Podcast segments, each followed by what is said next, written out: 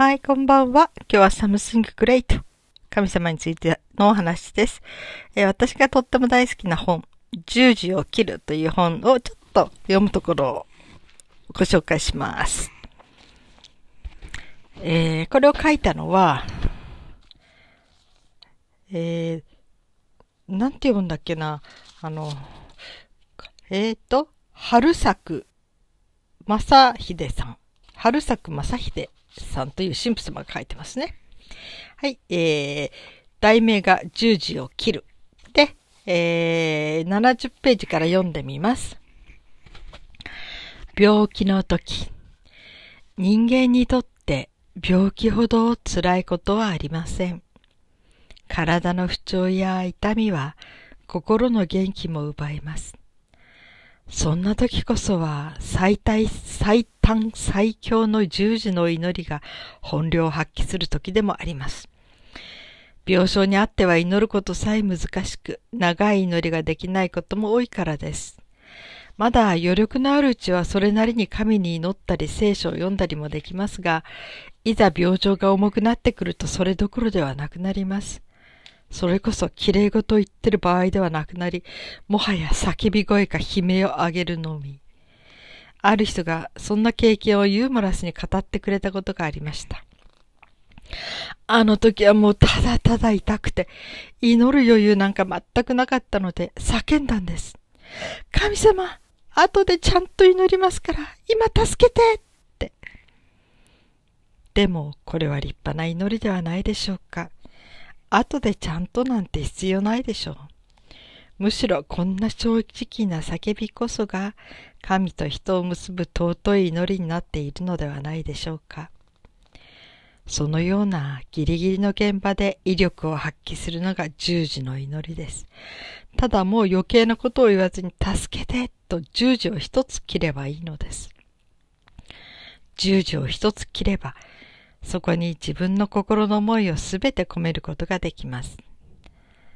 いつまでこの苦しみが続くのかという不安な気持ちや、もう治らないのではないかという恐れの気持ち、この病気に何の意味も感じられないという虚無感や、この苦しみは誰にも分かってもらえないという孤独感、そして何よりもとにかく一秒でも早くこの苦しみを取り去ってほしいという願う必死な気持ち。そんな諸々の思いをすべて託すことができます。頭も働かず、言葉も出てこない中で、神だけはこの思いを分かってくださっていると信じ、真心からの願いを聞き入れてくださると希望を託して十字を切ります。イエスは教えてくださいました。あなた方の父は願う前からあなた方に必要なものをご存知なのだ。なるほど。我が子に言われてようやく我が子の思いに気づく天の父ではあまりにもお粗末です。本当の天の父ならば、初めから苦しみを乗り越える潜在的な力を与えてくださっているはずですし、試練を乗り越えられるように計らってくださっているはずです。そんな神の親心に目覚めて、すべてを神に委ねるために十字を切るのです。そのような親心を知らないと頑張りすぎて疲れ果てたり、こんな時こそしっかりしなくてはと無理をして帰って悪化させたりしましまいます。夫に愚痴は言うまいとか、男たる者を泣き言を口にすまい、などと自分の限界以上の努力をして結局ますます苦しむのです。頑張ってはいけません。神はあなたのそんな努力を望んでいません。むしろ神は甘えてほしいのです。素直に助けてと祈り、正直に怖いよと泣き、赤ちゃんのようにわがままに甘えてほしいのです。それこそが神と人が親子になる時ですから。苦しみの中で十字を切るのは、そんな甘えの祈りに他なりません。親はいつも子供のことを愛していますが、病気の時はいつにも増して我が子を案じ、真心込めて看病するものです。まして天の父は病気に苦しむ我が子のすぐそばにいて、誰にも増して深い愛情を注いでくださっています。そんな親心を受け止めるために十字を切りましょう。そのような信頼感、安心感があると、体にも良い影響があるのは当然のことです。心の信頼が体の痛みを和らげ、免疫機能を高めるのは事実ですから、信じて安らいで十字を切ることがは心に優しく体に優しい祈りなのです。もちろん病気そのものを御心ならば癒してくださいと祈ることも大切です。そんな身勝手な祈りをしてはいけないと思って遠慮している人もいますが、いるようですが、聖書を見ればわかる通り、イエスの奇跡のほとんどは病気を癒し、障害を取り除く奇跡です。イエスは愛を持って癒すお方ですから、信頼して正直に叫びましょう。癒してください。と、そんな祈りによって神と一層深く結ばれることでしょう。いわゆる癌をかけるのもおかしなことではありません。その場合は、これこれのことを我慢するから治してくださいというように事前の行為を条件にするよりは、もし癒していただけたら、これこれのことをいたしますというような事後の感謝づけの感謝の行為を申し上げる方がいいと思います。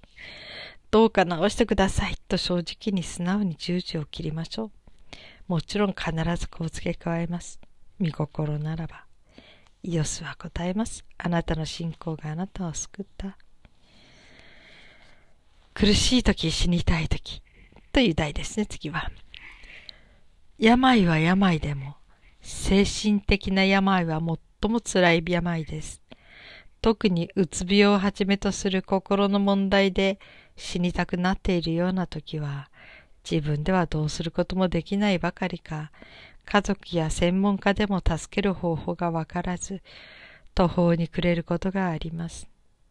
しかし、もはやお手上げというようなそんな現場でも、一つの十字を切ることが思いもよらず、癒しの力を発揮することもありますし、回復を信じて毎日十字を切り続けるうちに気づけば随分と楽になっているということもありますから、ぜひ祈りの力に希望を託して、本人はもちろん周囲の人も丁寧に何度でも十字を切ってください。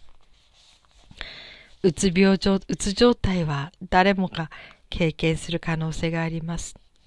ストレスの多いこの社会の中、問題の多い家庭環境の中で、柔らかく傷つきやすい私たちの心の叫びが溢れています。もう無理です。この気持ち誰かわかって。ああ、楽になりたい、休みたい、甘えたい。そんな本音を押し殺しているうちに、ある朝起きるのが辛く頭が重くなっていることに気づき、いつとは違う自分に戸惑います。うつ状態の時は普段とは全く違う精神状態になっています。気が重く、苛立ちと焦りにとらわれ、すべてが悪い方に向かっているように感じてしまいます。気持ちと一緒に体も重くなって、できることもできなくなり、自分を責め、ますます落ち込んでしまいます。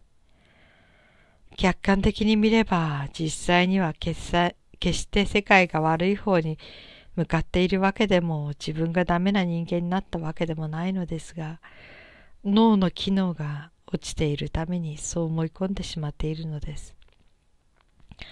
そんな時は一人で抱え込まずに周囲に相談し、できれば専門家のケアを受けましょう。今は気持ちを楽にする良い薬もたくさんあります。それと同時に、まずは十字を切ります。この世界は良い世界だ。私は神に愛されている。うまくいかないこの現実は確実に良い未来につながっている。私は何一つ悪くない。誰も私を責めていない。必ず楽になれるからその日をゆっくり待とう。今できることは信じて休むことだけだ。そんな思いでそっと十字を切ります。どんなにやる気が失せていても、右手一本たった5秒の十字を切ることができるはずです。その十字は思い詰めていた心を解きほぐし、小さな、しかし温かな安心をもたらしてくれるはずです。どんなうつ状態も必ず良くなります。落ち込んだ気持ちはいつか必ず晴れてきます。一進一退であるかもしれませんが、ともかくこのまま苦しみが続くとは思い込まないでください。すべての人が真の幸いを生きることのできる神の国は神の御業によって御業のうちに確実に完成へと向かっていますし、今日の苦しみは明日の喜びを生む生みの苦しみに過ぎません。イエスは答えてくださいました。明日のことまで思い煩うな。明日のことは明日自身が、明日自らが思い悩む。その日の苦労はその日だけで十分である。うつ状態も重症になると発作的に全てを終わらせたくなる時があります。うつの人は全て自分のせいだと思っていますし、周囲に迷惑をかけてすまないと自らを責め続けています。だから、こんな自分が生きていてもしょうがないと結論し、これ以上迷惑をかけられないと思い込み、死んで全てを終わらせたくなるのです。そのように思い込むのは確かに病気のせいですけれども、何もかも一人で背負って生きていかなければならないような雰囲気を作り出して人々を萎縮させている現代社会のせいでもあります。幼い頃からもっと頑張りなさい。しっかりしなければダメよ。自分のことは自分でやれ。甘えるんじゃないと言われて育ち、大きくなったら、もう大人なんだから、社会人としての自覚が足りない。男らしく責任を取れ。それでも母親か、と責められ続け、いつしか怠けていてはダメだ。失敗は許されない。自分は劣っている。このままでは破滅だ。と思い込んでしまう。特に都市生活は人を孤立させるため、信頼して相談する相手もなく、おおらかに見守ってくれる環境もなく、自責の念ばかりがどんどん増幅してしまいます。そんな人にとって最も救いになるのは自分のすべてを全く無条件に認めてくれる存在です。もう頑張らなくていいよ。甘えてもいいんだよ。ゆっくりお休み。そのままでもあなたは何一つ悪くない。とすべてを受け入れてくれる存在。それこそが真の親である天の父に他ならないわけですが、うつ状態の人にとってはそんな神の愛に目覚めることがなかなか難しい。そこで十字を切ります。神は私を愛していると縦線を引き、私のすべてを許していると横線を引く。いつでもどこでも私は神に守られている。愛されているから大丈夫。そう信じて十字を切ります。自分を責めてしまうとき、悲観的になって絶望したとき、死にたくなってしまったとき、私の代わりに救い主であるイエス様が十字架を背負ってくださったんだ。私を生かすために十字架上で死んでくださったんだ。だから私は生きていける。生きなければならないんだ。そう自らに言い聞かせてしっかりと十字を切ります。イエスの十字架にはすべての人を救う力があります。あなたが信じて十字を切るならば、あなたは必ず救われます。ともかく、十字を切ったらもう何もしてはいけません。辛い現実をただただ身を低くしてやり過ごします。十字の力でとりあえず現実をすべて凍らせて冬眠するのです。冬眠は死ではありません。雪解けの春を待つ命の高等戦術です。実際にそうして試練の冬を乗り越えた人を大勢見てきているので、死にたい気持ちで相談に来る人の話を聞いていると、ふと一瞬、その人がやがて希望を取り戻し、瞳に輝きが戻って、ああ、本当に春が来た、と深呼吸している姿が見える時があります。その日は必ず来るのですから、ともかくその時をしのがなければなりません。心が混乱している緊急時には精神を安定させる薬も必要ですが本質的な安らぎのためにはすべて良いものに変えてくださる方を信じて今ここで十字を切ることが大切です何か良くないことをしそうになったら何度でも十字を切るともかく十字を切って冬眠です雪解けの春が来るまでそれまでも何度も自らの体を傷つけてしまった人が、どうしてもまた死にたくなって刃物を手にしてしまい、救いを求めて電話をかけてきたことがあります。私はお尋ねしました。近くに十字架はありますか？はい、あります。十字架は神の愛です。十字架はあなたを救います。刃物を握りたくなったら、十字架を握りなさい。だいぶ経ってからその方からお手紙が届きました。おかげで救われました。あれ以来何度も十字架を握って助かっています。手元に十字架がない時もあるでしょうから、そんな時こそ十字を切りましょう。人の手は自らを呪って刃物を握るためにあるのではありません。神の愛を信じ、キリストの犠牲に感謝して、十字を切るためにあるのです。はい。えー、これだけで、ここが80ページですね。えー、ここまで出てきた10時を切るってみんなわかりますか？意味が。えー、10時を切るというのはね、うん、